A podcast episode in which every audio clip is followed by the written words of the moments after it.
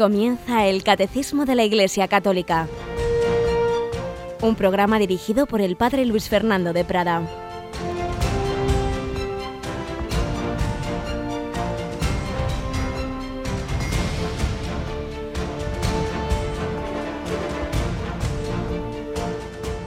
Alabados sean Jesús y María. Muy buenos días, querida familia de Radio María. Una familia que en concreto en estas horas un servidor va conociendo. Ayer se presentaba una mujer boliviana a la que saludo, que vive en Navarra y quería conocer Radio María y ahí estuvo con nosotros y nos decía cómo va siguiendo esta catequesis día tras día y así se va formando. La Iglesia nos forma con su catecismo, con esta riqueza tan grande que está sintetizada en el catecismo, la riqueza de la Sagrada Escritura, de la tradición, de la vida de los santos, de la liturgia, de la experiencia, todo ello de una manera preciosa, sintética, está resumido en esta gran obra que fue fruto de, me parece recordar, siete años de intenso trabajo y que lo coordinó el cardenal Ratzinger, entonces cardenal Ratzinger, y lo aprobó el Papa Juan Pablo II y San Juan Pablo II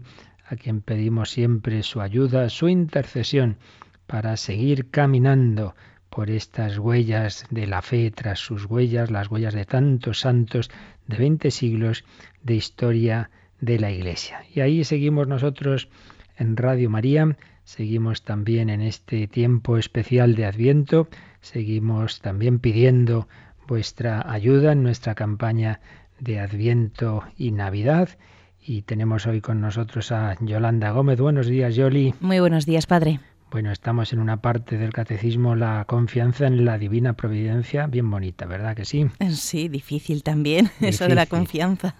claro, sobre todo cuando llegan las cosas difíciles. Pues precisamente vamos a empezar a leer hoy pues un testimonio que nos habla de esa confianza en las circunstancias más difíciles, las de una familia que pierde un hijo, pues pocas circunstancias habrá más duras en la vida. Pues vamos adelante con este nuevo programa, con esta nueva edición del Catecismo de la Iglesia Católica.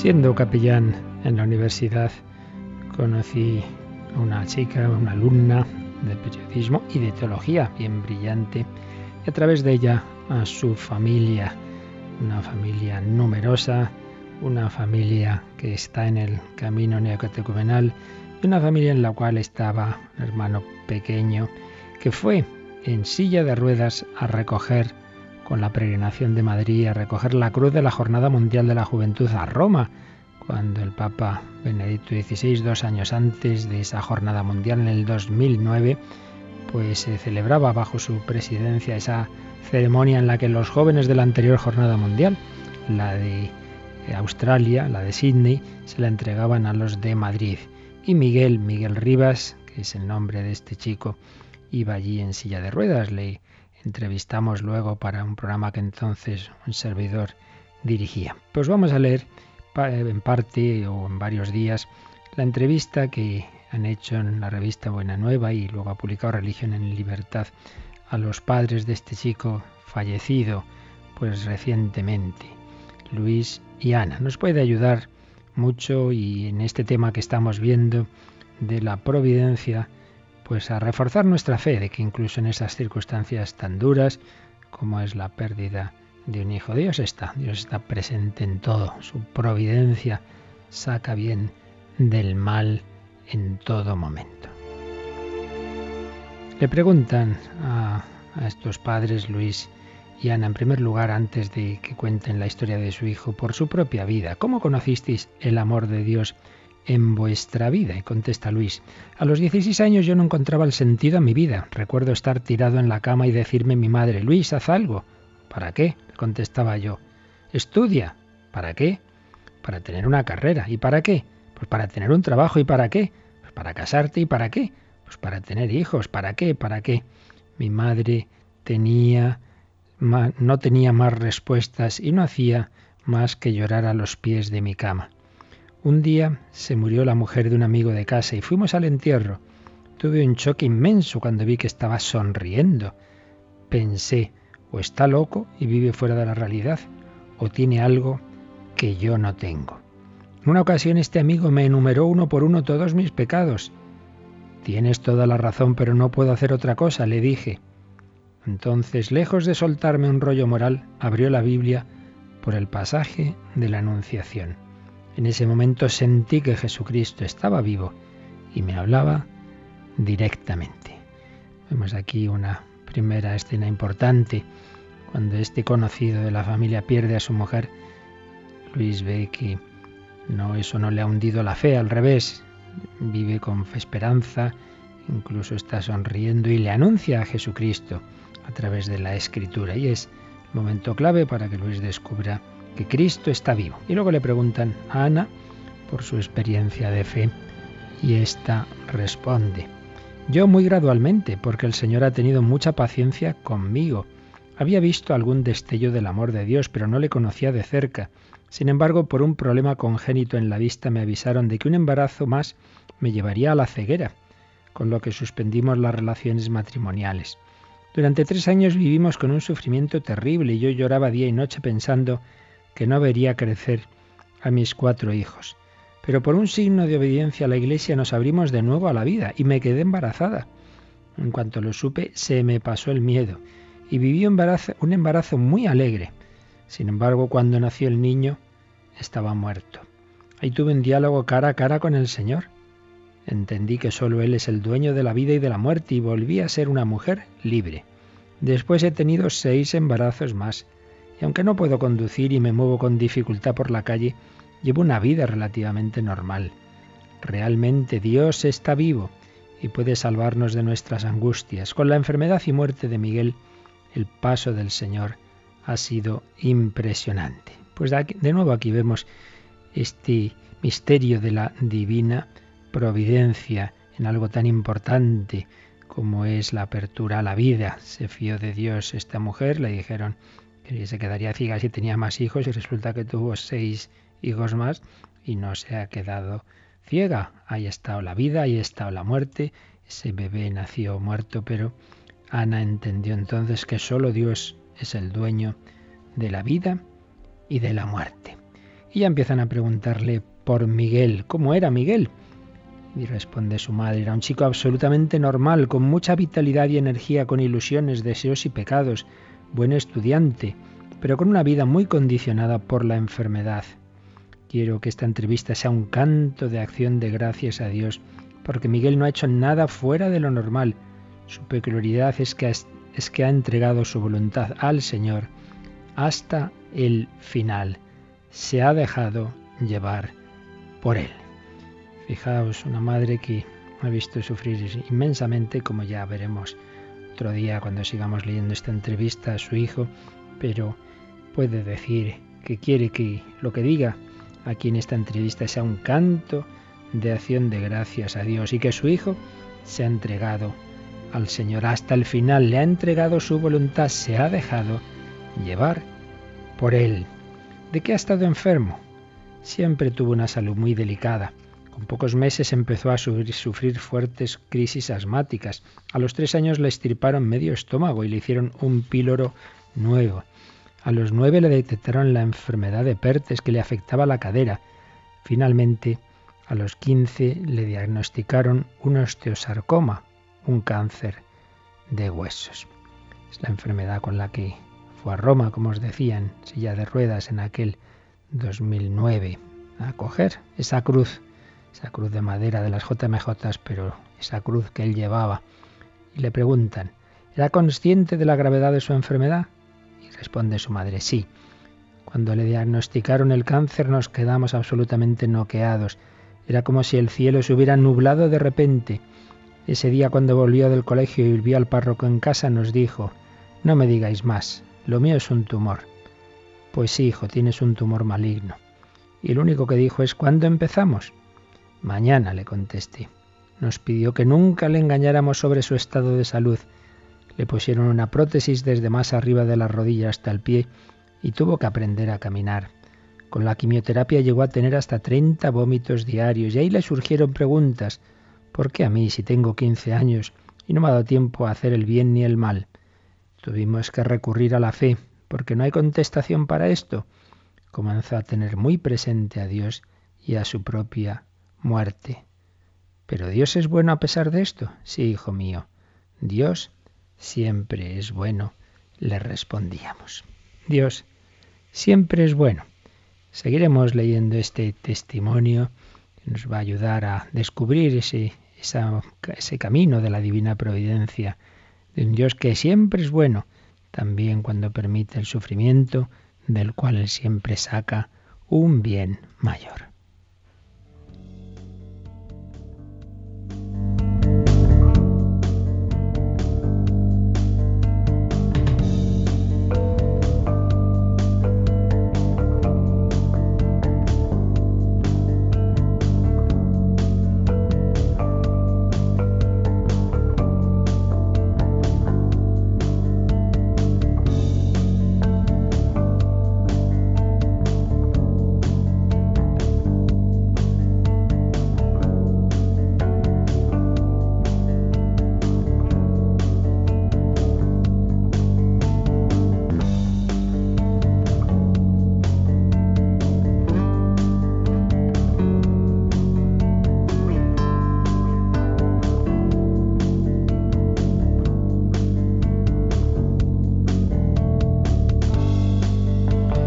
Bueno, pues vamos adelante con este comentario a lo que nos explica el catecismo sobre la divina providencia. Estamos en un apartadito que se titula La providencia y las causas segundas. Os recuerdo que en la terminología filosófico-teológica la causa primera de todo es Dios y las causas segundas son las criaturas. Dios actúa directamente en algunos casos habitualmente a través de las causas segundas. Por ejemplo, cuenta con los padres para transmitir la vida, para darnos la vida. Por eso se nos explica aquí cómo se relaciona esa providencia de Dios con las causas segundas. El que Dios gobierna el mundo significa que no cuente con nosotros. No, ya veíamos que no, que no es así en el número 306 pero nos lo va a explicar mejor el 307. Así que Yolanda, vamos con ese 307 del Catecismo. Dios concede a los hombres incluso poder participar libremente en su providencia confiándoles la responsabilidad de someter la tierra y dominarla. Dios da así a los hombres el ser causas inteligentes y libres para completar la obra de la creación, para perfeccionar su armonía para su bien y el de sus prójimos. Los hombres, cooperadores a menudo inconscientes de la voluntad divina, pueden entrar libremente en el plan divino, no solo por sus acciones y sus oraciones, sino también por sus sufrimientos. Entonces llegan a ser plenamente colaboradores de Dios y de su reino. Un número muy bello que nos enseña cómo el Señor cuenta con nosotros en su providencia.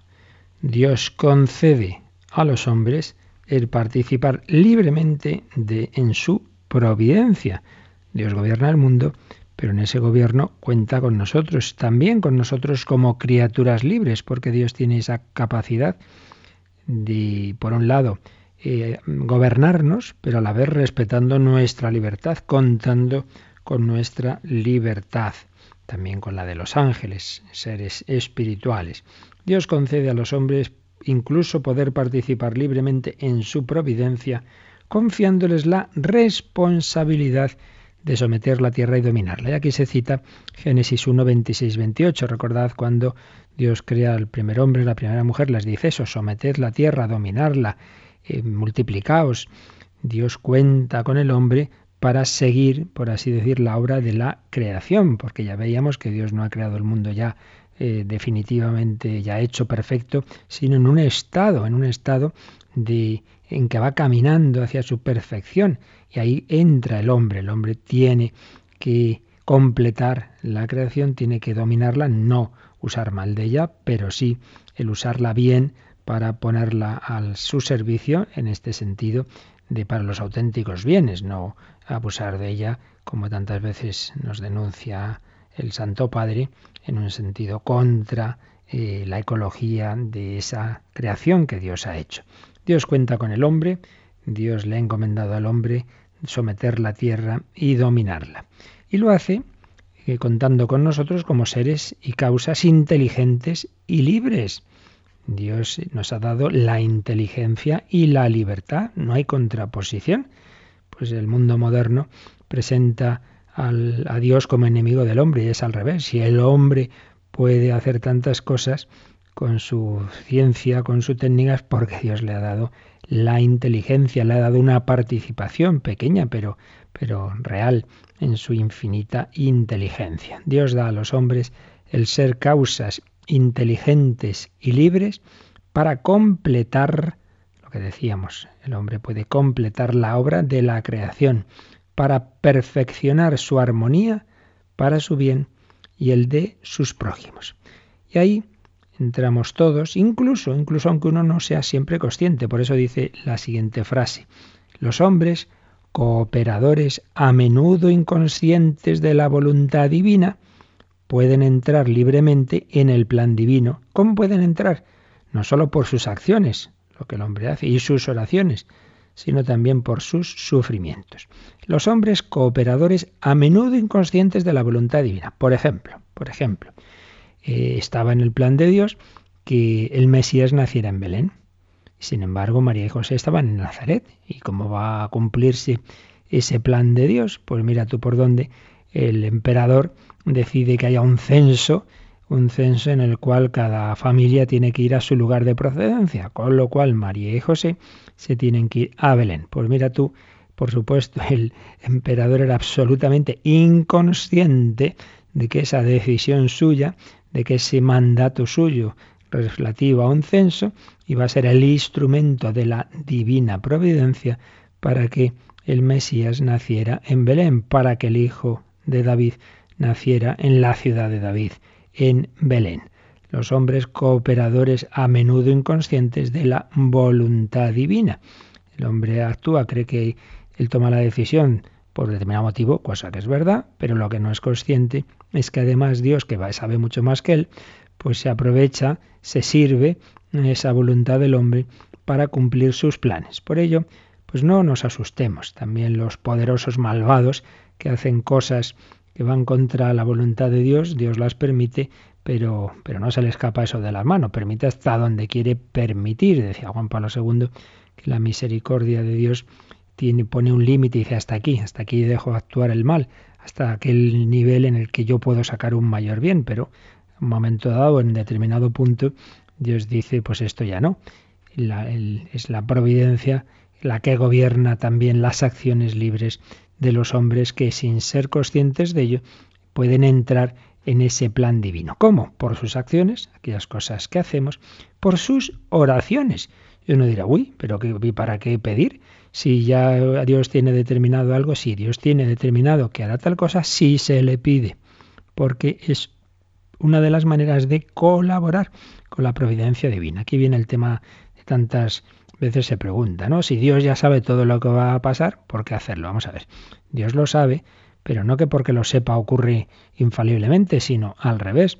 Dios ve también las acciones libres de los hombres, las ve porque tiene todo presente. Para él no hay pasado, presente y futuro.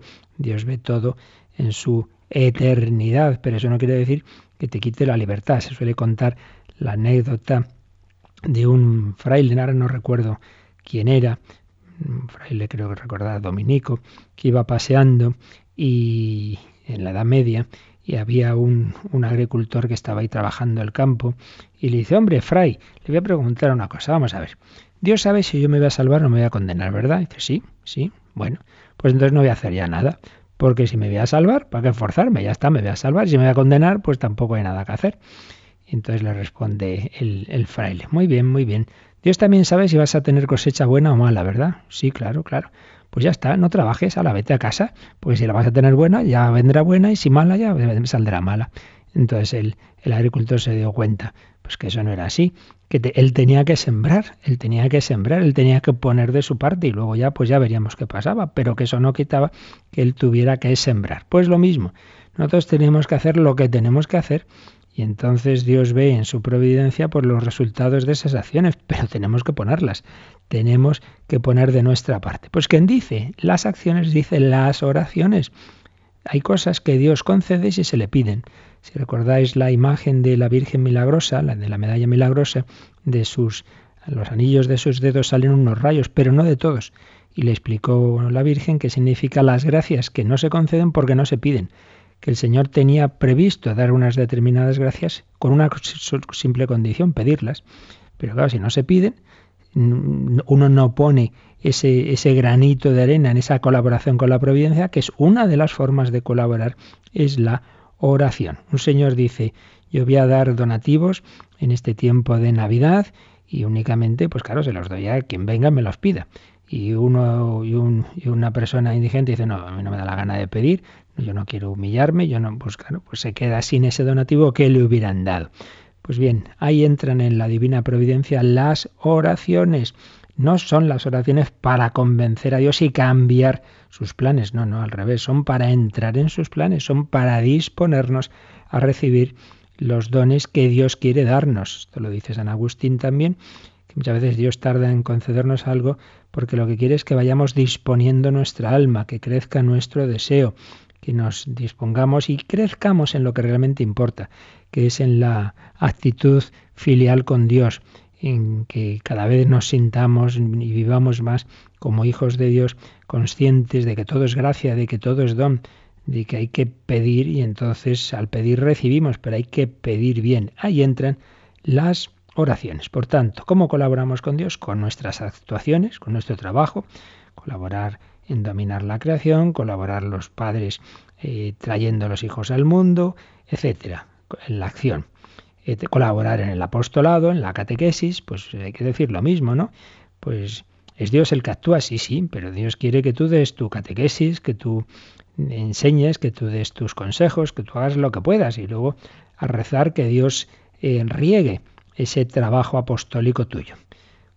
Acciones, oraciones, como hemos dicho, la oración es una manera de colaborar en la divina providencia. Particularmente recordad, por ejemplo, cuando por la mañanita rezamos el ofrecimiento de obras, y al final que decimos, te pido en especial por el Papa y sus intenciones, porque cuando a mediados del siglo XIX surgió el apostolado de la oración, la idea era precisamente, eh, digamos, organizar de alguna manera ese ejército de orante de los católicos que, unidos en oración pues ponen en práctica lo que Jesús ha dicho, pedid y se os dará. Y eh, podemos pedir muchas cosas, pero ante todo debemos pedir por las grandes intenciones de la Iglesia, empezando por las del Papa. Pedimos por el Papa y sus intenciones. Intenciones que el Papa cada año, desde hace muchísimos años, los papas eh, han señalado eh, las intenciones que especialmente les preocupan y, se las encomienda a esas oraciones del apóstol a la oración. Entonces sabéis que cada mes hay dos intenciones del Papa, que pide que los católicos recemos especialmente por ellas. Una intención general, pues yo qué sé, que, pedimos por, que crezca la fe en el mundo, pongamos por caso. Y una intención misionera, pidamos especialmente por China o pidamos especialmente por, por la nación que sea o por los misioneros que, que tienen tal problema, etcétera intenciones del Papa. Pues nosotros rezando colaboramos eh, con la Divina Providencia en nuestra oración, con una oración de intercesión que aparece en los Evangelios, que aparece mucho en San Pablo. San Pablo dice con frecuencia en sus cartas, rezad por mí, rezad para que el Señor me abra las puertas de tal sitio donde voy a evangelizar. La oración es una manera de colaborar y no hay que decir, ay, pero ¿para qué? Si ya Dios lo quiere, sí. Recordad cuando Jesús dice, ay, hay pocos, hay mucha mies y pocos obreros, ¿no? La mies es mucha y los obreros pocos. Conclusión que saca el Señor. Rogad al Señor de la mies que envíe obreros a su mies. Pero hombre, si Dios es el primero que lo quiere, sí, pero quiere que colaboremos y la primera colaboración es pedirlo, que muestras que algo te interesa, pedirlo, rogad al Señor de la mies que mande obreros a su mies. Por tanto, es una colaboración en la providencia. Por tanto, son muy importantes las órdenes contemplativas que de una manera, digamos, es profeso y, y dedicada totalmente, tienen esta labor de intercesión por nosotros y por el mundo entero. Oración de intercesión. Así pues, colaboramos en la divina providencia no solo con las cosas que hacemos, sino con nuestras oraciones. Ay, pero es que yo estoy muy enfermo y mayor y ya no puedo hacer nada. Pues también colaboras con tu con tu sufrimiento, también colaboras con tu enfermedad. Y aquí se nos cita una famosa frase misteriosa de San Pablo en Colosenses 1:24, completo en mi carne lo que falta la pasión de Cristo por su cuerpo que es la iglesia. Pero hombre, es que le falta algo. En sí misma no, pero en cuanto está llamada esa pasión de Cristo a llegar a todos los hombres, a, llegar a sus frutos a todos, el hacerla presente en nuestro mundo, ahí el Señor necesita nuestra colaboración. Completo en mi carne lo que falta la pasión de Cristo por su cuerpo, que es la Iglesia. Entonces San Pablo se daba cuenta de que no solo predicando y rezando estaba evangelizando, sino también ofreciendo sus sufrimientos, que no fueron pocos. Hay un ángelus precioso de Juan Pablo II en mayo del 95, si no recuerdo mal, que en esas palabras que dicen los papas antes de rezar el ángelus, pues había tenido una caída unos días antes, un nuevo ingreso hospitalario, se había roto, no recuerdo si era el, fémur, me parece, en fin, que ya empezaba esa cadena de, problemas médicos que, tuvo tan tremenda desde ya el atentado del 81, pues ya empezó a perder salud y los diez últimos años fueron un rosario de, sufrimientos. Y en, ese, en esa catequesis, en esas palabras antes del ángelus, decía el Santo Padre Juan Pablo II, eh, Dios me ha pedido que yo conduzca a la Iglesia con diversas iniciativas, con oraciones, pero no bastaba, hace falta algo más tenía también que hacerlo con el sufrimiento. La Virgen era el mes de mayo, dice, la Virgen me concedió esa gracia en el atentado y hoy en, y en este no, mes de mayo de nuevo me concede colaborar con mi sufrimiento, con esa enfermedad, con diversos problemas. Dice, y así, pues es como tengo también que llevar a la Iglesia al tercer milenio esa misión que entendió que la providencia le, le, asignaba, porque fue elegido, como recordaremos, en el 78, y con él la Iglesia traspasó el umbral del tercer milenio, colaboró de una manera muy intensa la evangelización con su sufrimiento, con sus enfermedades, y lo vimos muy claramente, sobre todo en los últimos meses, como muchas personas realmente las conquistó Juan Pablo II más que con sus palabras, con esa santidad que mostró en sus enfermedades, en sus diversas pruebas. Por tanto, colaboramos en la divina providencia, entramos en el plan divino, colaboramos a la evangelización con las acciones, con las oraciones y con los sufrimientos. recuerdo una, una señora en una las parroquias en que yo estuve, que había sido una mujer muy activa, muy apostólica, y poco a poco la enfermedad, los achaques la fueron limitando y me decía una vez, pero fíjese, padre, si es que yo ya no puedo hacer nada, yo respondí, ¿qué hacía Jesús en la cruz? ¿Qué hacía? Pues hacer, hacer, ofrecer la vida y sin embargo es el momento cumbre de su vida. Y dice, pues tiene razón. Ofrecer la vida. Tantos enfermos, tantas personas mayores que dicen, yo qué pinto aquí. Pues lo más importante, ofrecer la vida. Entregar su vida en amor al Señor. Unirse a Cristo en la cruz. Y entonces, sigue diciendo él, este número 307, entonces llegan a ser plenamente colaboradores de Dios y de su reino. Y eso de colaboradores de Dios viene entre comillas, porque es una expresión de San Pablo, y aquí aparecen dos citas, 1 Corintios 3.9 y 1 Tesalonicenses 3.2. Colaboradores de Dios y de su reino, por tanto, todo cristiano está llamado a colaborar con la divina providencia, a entrar en ella colaborar con la perfección de la creación y en la extensión del reino de Dios, con tu trabajo, tu apostolado, tus consejos, tus palabras, con tu oración. Pedid, pedid, interceded, y no solo, por supuesto, por tus personas cercanas, que es primera obligación, pero también por esas intenciones universales de la Iglesia. Y con tu sufrimiento, tus enfermedades y tus achaques. Ofrecer todo. Por eso, esa oración que decíamos del ofrecimiento de obras del apostolado de la oración, o cada uno como quiera hacerlo, pero lo importante es la intención. Que no se pierda nada, decía Santa Teresita, recoger un alfiler por amor de Dios puede salvar un alma. Pues vamos a colaborar, vamos a ser conscientes de que estamos llamados a ser colaboradores de Dios, en primer lugar con nuestra oración, pero también con toda nuestra vida. Pedid y se os dará, sed instrumentos de Dios con la oración de petición y con todo tu ser, con todo nuestro ser, seremos instrumentos y colaboradores del Señor.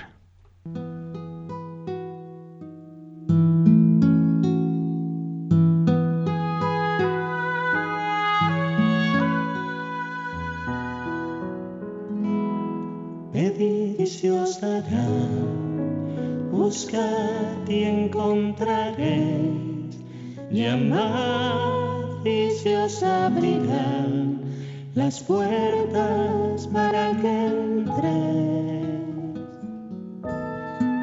Porque quien pide, recibe, quien busca,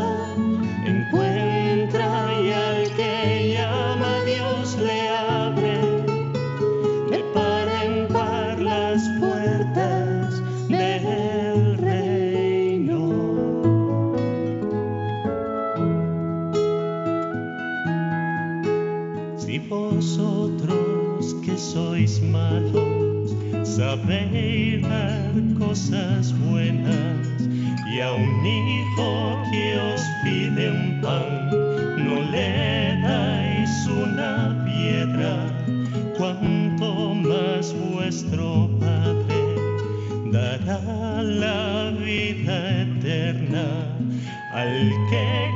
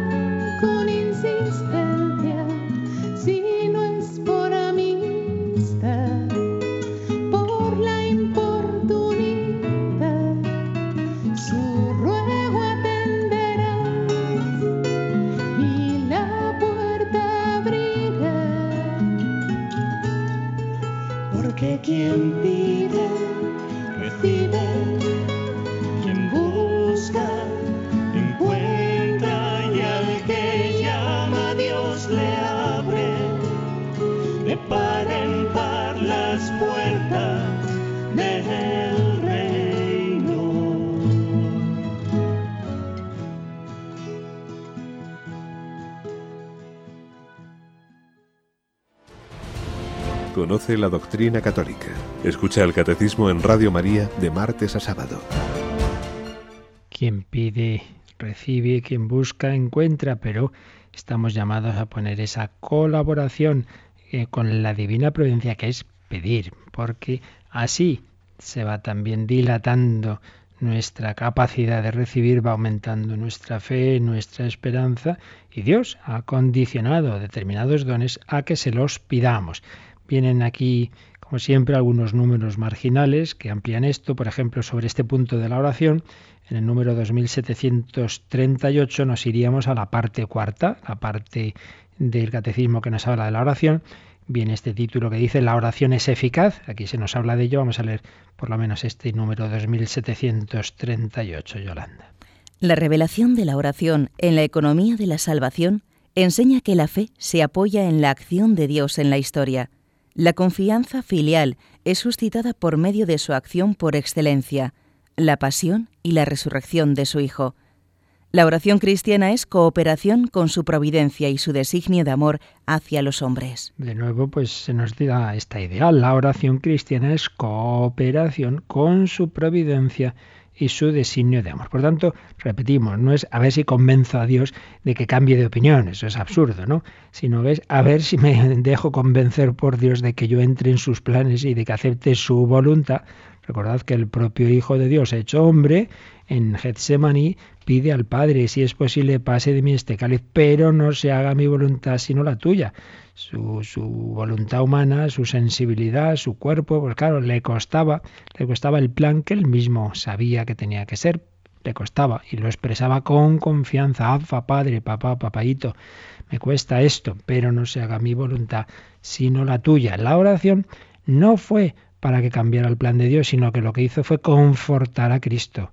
Ese, esa humanidad de Jesús salió de esa oración de Gesemaní, donde entró pues tan abatido, salió ya más animoso, de hecho se levanta y se dirige a los que ya llegan a aprenderle. Entonces, ¿no ha sido eficaz la oración? Claro que lo ha sido. En primer lugar, repetimos, porque el fruto de toda oración siempre es acercarnos a Dios, aumentar nuestra fe, nuestra esperanza, nuestra caridad y darnos lo que realmente necesitamos, que no tiene por qué ser esa cosa concreta que yo estoy pidiendo, sino puede ser otra, pero que en el fondo lo que tenemos que pedir siempre es lo que me una a ti, Señor, lo que me acerque a mí y a los demás. Entonces lo demás en tanto en cuanto. Y por otro lado también fue escuchada en el sentido de que claro que al final el Señor triunfó, pero después con su resurrección, pasando por la cruz. Y decíamos que también la cruz, también el sufrimiento, también la enfermedad es una manera y muy eficaz, por cierto, en realidad la, la máxima eficacia viene de ahí, viene del sufrimiento, viene de la cruz, unidos a la cruz de Cristo. Y de esto también nos hablan algunos números, vamos a leer uno de ellos, el 618, que cita aquí el catecismo, eh, se titula así Nuestra participación en el sacrificio de Cristo. Es un número un poquito largo, pero vamos a leerlo, Yali. La cruz es el único sacrificio de Cristo, único mediador entre Dios y los hombres, pero porque en su persona divina encarnada se ha unido en cierto modo con todo hombre él ofrece a todos la posibilidad de que en la forma por Dios solo conocida se asocien a este misterio pascual. Él llama a sus discípulos a tomar su cruz y a seguirle, porque Él sufrió por nosotros dejándonos ejemplo para que sigamos sus huellas. Él quiere, en efecto, asociar a su sacrificio redentor a aquellos mismos que son sus primeros beneficiarios, eso lo realiza en forma excelsa en su madre, asociada más íntimamente que nadie al misterio de su sufrimiento redentor. Esta es la única verdadera escala del paraíso. Fuera de la cruz no hay otra por donde subir al cielo. Esta última frase es una cita de Santa Rosa de Lima, la primera santa canonizada del continente americano y a la que Dios llevó mucho por ese camino de la cruz. Realmente un párrafo precioso, muy denso, con un montón de citas, si lo leéis con calma, el 618, pues podréis ver desarrollado en él esta idea. ¿no? Yo creo que queda claro que, el Señor, el Hijo de Dios hecho hombre, en su persona divina encarnada, se ha unido con todo hombre y nos ofrece la posibilidad de unirnos a Él, unirnos a su misterio pascual, que es el misterio pascual, el paso de Cristo eh, por la pasión y muerte hacia la resurrección. Pues todos estamos llamados a unirnos con Él en el sufrimiento, unir nuestras cruces a las suyas, en la muerte, en ese momento decisivo, incorporar, unir nuestra muerte a la suya para también participar en la resurrección. Pues bien, cuando estamos pasándolo mal, cuando estamos con una cruz, cuando estamos con un sufrimiento, nos dice este número que el Señor quiere asociar a su sacrificio redentor a nosotros, que somos los primeros beneficiarios. Los primeros beneficiarios de ese sacrificio somos nosotros, pero tenemos que incorporarnos a Él, tenemos que sufrir con Cristo. Lo que dice San Pablo, si con Él sufrimos, reinaremos con Él. Si con Él morimos, viviremos con Él. La vida cristiana es hacerlo todo con Cristo, vivir con Cristo, amar con Cristo, sufrir con Cristo, morir con Cristo, para resucitar con Cristo. No es Cristo está ahí arriba y yo hago lo que puedo por mis fuerzas para llegar a Él. No, no, no, no. Vida cristiana es una vida con, con, siempre con el Señor. El bautismo nos ha unido a Él. Esa preciosa meditación de los ejercicios espirituales de San Ignacio, del Rey Eterno, mm, se presenta el Rey y Eterno Jesucristo a cada uno de nosotros y, nos dice, quien quiera trabajar conmigo ha de estar dispuesto a sufrir conmigo para que acompañándome en la pena, también me siga en la gloria, siempre es conmigo, me siga, comparta mi cruz, comparta mis circunstancias, ser compañeros de Jesús. Compañero viene de cumpanis, el que comparte el pan con otro. La vida cristiana es compartir nuestro pan con Jesús, o mejor dicho, Él nos da a compartir el suyo, su propio cuerpo. Este es el pan vivo, bajado del cielo. El que come mi carne y bebe mi sangre habita en mí, yo en Él.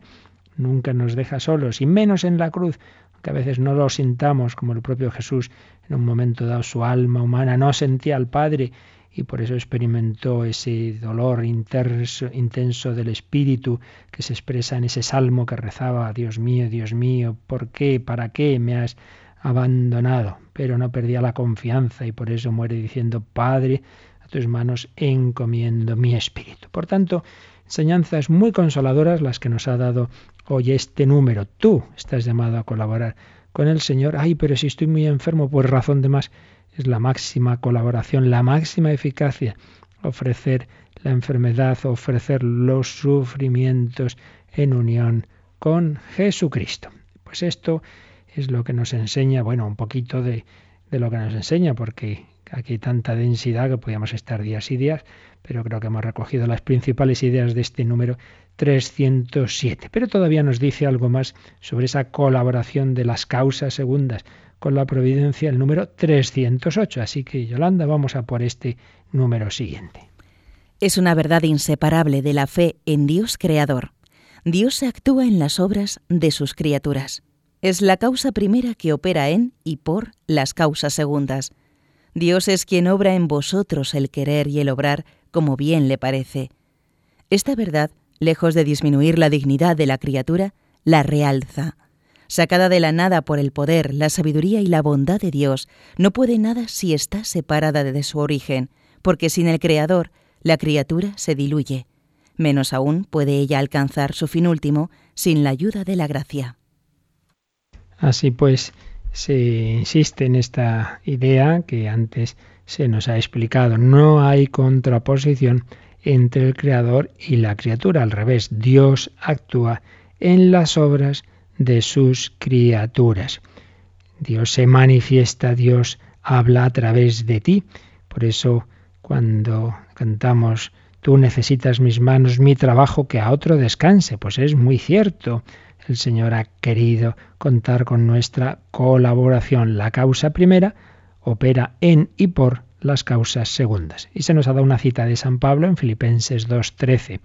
Dios es quien obra en vosotros el querer y el obrar como bien le parece. Cuando tú actúas lo que tienes que actuar, pues no eres solo tú, es la gracia de Dios en ti. Es Cristo en ti, no soy yo quien vive, es Cristo quien vive en mí. Podríamos decir, no soy yo quien ama, es el corazón de Cristo quien ama en mí, no soy yo quien sufre, es Cristo crucificado quien sufre en mí. Estamos unidos al Señor a dos niveles, a un nivel natural todos los hombres, todos los hombres tienen una presencia de Dios porque Dios actúa, Dios da el ser y Dios es el que hace a todos los hombres capaces de actuar. Pero luego a nivel sobrenatural, aquel que está en la gracia de Dios, aquel que vive con la Santísima Trinidad en su alma, con Cristo en su alma, pues tiene una especial unión con Él y colabora con Él especialmente de estas formas que antes decíamos. Y esta verdad de que Dios actúa a través de nosotros dice el catecismo, no disminuye la dignidad de la criatura, no es que yo sea menos, porque en realidad está Dios en mí y actúa en mí, al revés, que es que gran, qué grande es que se me concede colaborar con el Creador, con el Todopoderoso, con el infinito, si yo no soy nada. Sacada de la nada, por el poder, la sabiduría y la bondad de Dios, la criatura no puede nada si está separada de su origen. Pero que ¿dónde vas tú si prescindes de tu origen? ¿Dónde va la bombilla si no está recibiendo la energía eléctrica. Pues dónde va la criatura si no recibe el ser y el actuar de Dios. Y dónde va el que pretende hacer cosas apostólicas si no es contando con el Espíritu Santo. En ninguna parte, hijo. Harás, como dice San Pablo, eh, un ruido y de platillos y todo lo que quieras y voces. Decía el padre Lorin, Yo doy voces, el que convierte es el Espíritu Santo, daba buenas voces, sí, pero lo que pasa es que lo hacía unido al Señor y entonces eran charlas provechosas. Pero si damos charlas muy interesantes, muy elaboradas, muy bien, pero sin contar con el Señor, pues vale, eso que se contaba de, de San Juan de Ávila, que había diversos predicadores, ¿verdad? Y la gente salía diciendo, qué interesante el sermón, tal y cual. Pero salían de San Juan de Ávila y no salían haciendo comentarios, salían con la cabeza baja llorando, porque les había tocado el corazón. Primer sermón, pues sí, bien elaborado, pero no convertía a nadie. Pero el sermón de los santos, como el de San Juan de Ávila, convertía porque no era él, era Cristo a través de él. Pues todos estamos llamados a reflejar al Señor, a ser colaboradores suyos y nada de contraposiciones, porque sin el Creador la criatura se diluye. Una cita de la Constitución del Vaticano II Gaudium et Spes 36. Sin el Creador la criatura se diluye. Y por supuesto, mucho menos, la última frase del número 308, menos aún puede la criatura alcanzar su fin último sin la ayuda de la gracia. Dicho de otra manera, nadie se puede salvar por sus fuerzas. ¿Qué es salvarse? unirse eternamente con Dios, contemplar a Dios cara a cara. Eso supera absolutamente todas las fuerzas humanas, absolutamente. Solo Dios nos puede salvar. Aquí viene siempre ese misterio. Solo Dios nos salva, es Dios el que nos salva, no me salvo yo, pero yo sí que puedo hacer una cosa por mí mismo, que es condenarme. Dios no me condena, Dios no predestina al mal, Dios predestina al bien, a la salvación, pero aquel que rechaza la gracia de Dios, se sí que se condena.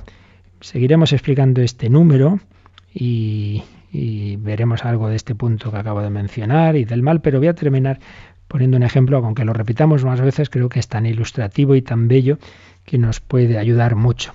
Un ejemplo ya que tiene siglos, que por el siglo XVI al menos creo que se puso quizá por primera vez eh, a propósito de cómo es Dios el único que es capaz de salvarnos. Hay unos pollitos eh, pequeñitos y encima tienen las alas rotas, las alas rotas. Bueno, entonces quieren llegar a una montaña alta y por supuesto es imposible, porque la montaña es muy alta, porque ellos son pequeños y porque tienen las alas rotas.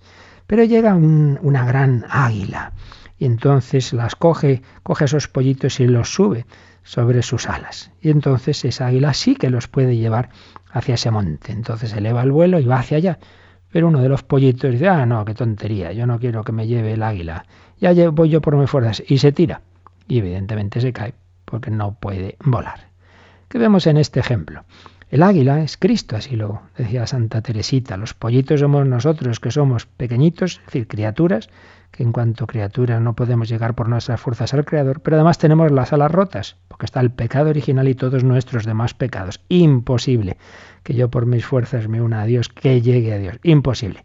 Pero Cristo me salva, es decir, me da la posibilidad de unirme a Él y Él me lleva al Padre. Quien me ha visto a mí ha visto al Padre y yo soy el camino, la verdad y la vida. Entonces me tengo que dejar salvar, me tengo que dejar coger. Y Él me asume en sí por el bautismo, la Eucaristía, los demás sacramentos, por la fe, la oración, etc. Y me lleva al Padre. Pero si yo digo, uy, no, quita, quita, yo no quiero vivir con Cristo y yo me tiro de ahí, yo me separo de Él, entonces el que se condena soy yo, que me he separado, que me he apartado de aquel que me llevaba al Padre. El que me salva es Cristo, que es el único capaz de llevarme al cielo, de llevarme a Dios. ¿Veis?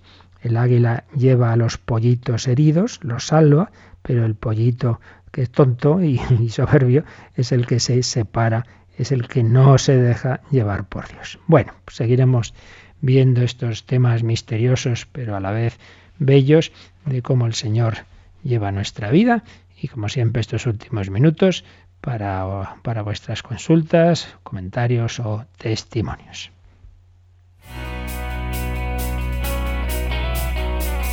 Participa en el programa con tus preguntas y dudas. Llama al 91 153 8550. También puedes hacerlo escribiendo al mail catecismo arroba radiomaria.es. Catecismo arroba radiomaria.es.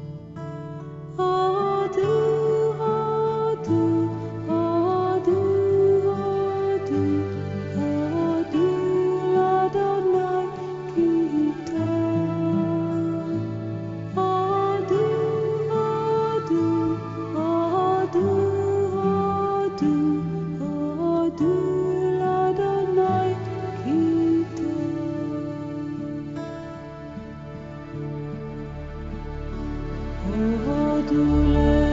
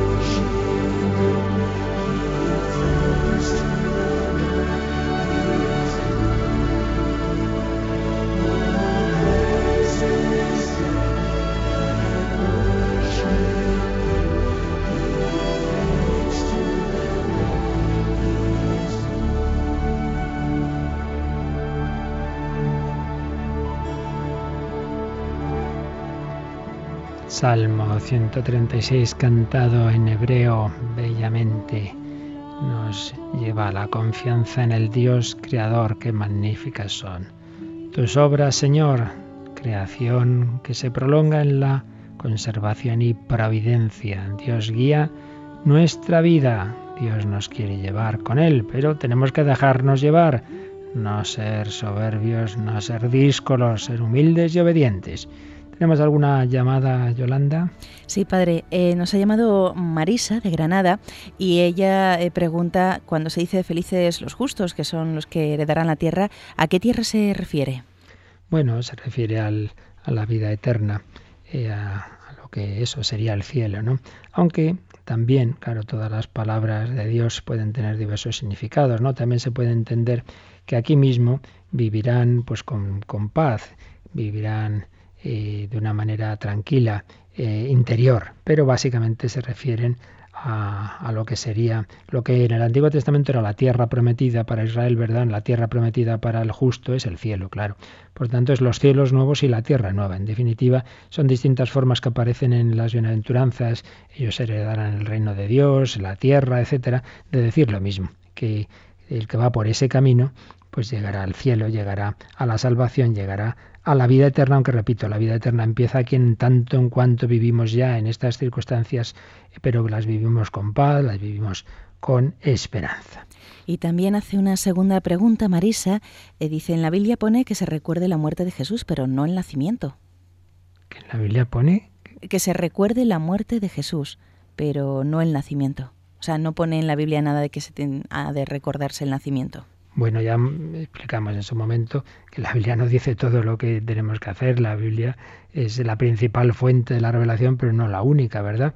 Está toda la, vida de la Iglesia, toda la tradición en la cual eh, hay, muchas cosas que, que, la Iglesia ha ido viviendo y si, sin necesidad de que estén explícitas. De todas maneras, el mero hecho de que esté recogido en, el, en los evangelios el nacimiento, si se recoge precisamente es para que lo conozcamos los que no lo vivimos y lo podamos recordar. O sea, de una manera implícita está todo aquello que es recogido en, el, en la escritura, pues si es recogido es precisamente para esto, para que lo recordemos y lo vivamos, ¿no?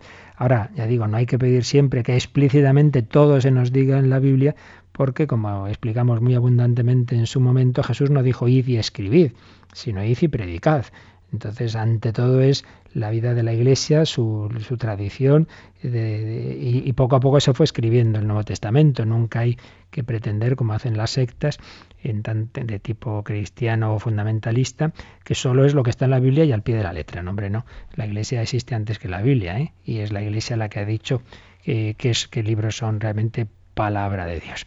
Teníamos también por aquí algún correo Pasa que con preguntas no tienen mucho que ver, ya más de tipo como muy práctico, pastoral, que son ese tipo de cosas que, que, aquí es difícil que demos una respuesta general. Pero bueno, básicamente nos pregunta Carlos desde, desde Soria, pues el tema de tantos niños que van a hacer la primera comunión y los padres, pues nada, nunca van, pero luego resulta que van y comulgan. Pues evidentemente siempre los sacerdotes intentamos pues que, que, haya catequesis para padres, que ellos se preparen también. Y si no se consigue, ¿qué vamos a hacer? Dejar a los niños sin, sin comunión. Y si ellos van y comulgan, pues allá qué vamos a hacer con su conciencia.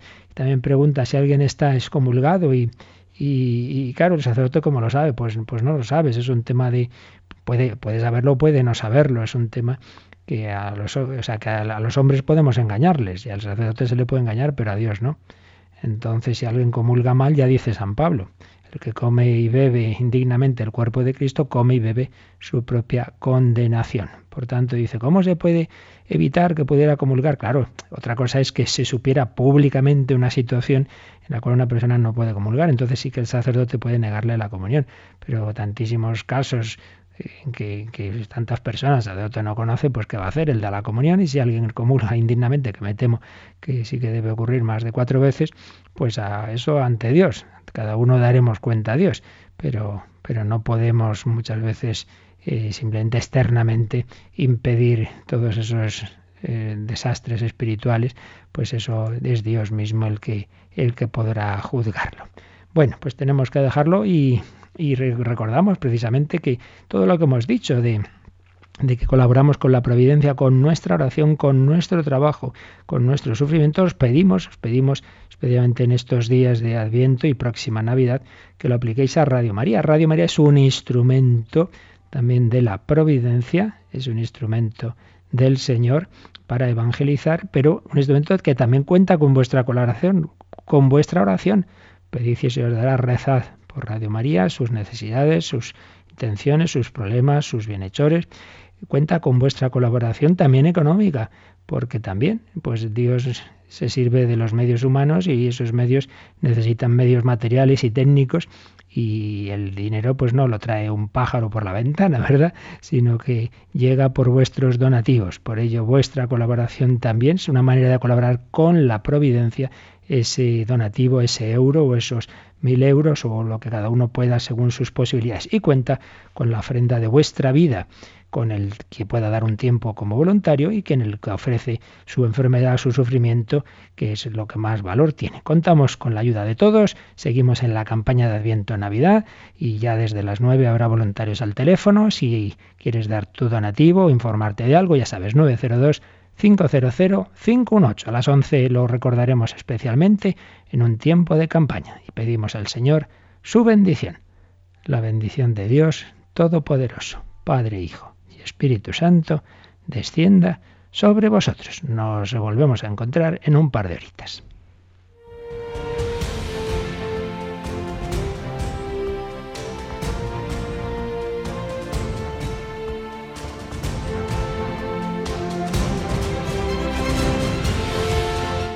Han escuchado en Radio María el Catecismo de la Iglesia Católica un programa dirigido por el Padre Luis Fernando de Prada.